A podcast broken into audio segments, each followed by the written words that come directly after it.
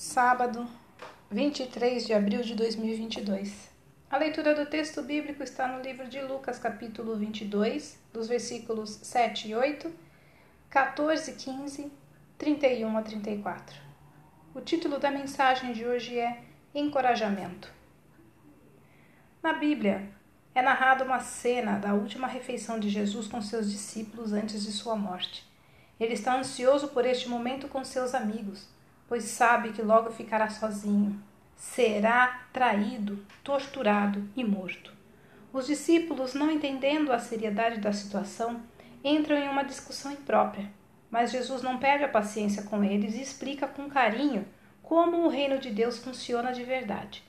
Em vez de repreendê-los, ainda encontra uma palavra de encorajamento. E é nessa categoria que entra também o seu alerta a Simão Pedro mesmo que à primeira vista não pareça assim.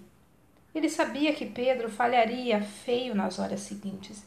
Ainda assim, não o rejeita. Sabe que seu amigo ainda precisa de transformação. Quando você se converter, observe que ele não diz se você se converter, mas quando. É maravilhoso que essa confiança de Jesus não valia somente para Pedro mas também para mim e para você.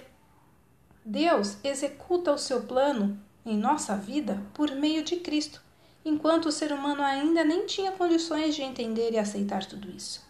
Ele também sabia que Pedro não conseguiria evitar o que aconteceria, mas mesmo assim ora por ele.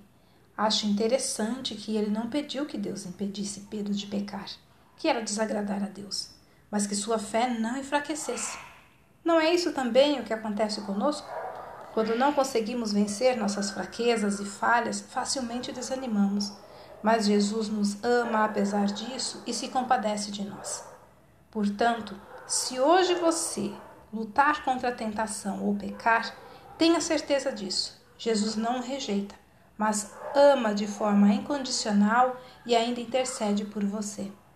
É ou não é um belo encorajamento para este dia? Olha, Jesus já sabe onde vamos cair e por isso sempre está a postos, com a mão estendida para nos levantar. Texto retirado do presente diário da Rádio Transmundial, edição 21.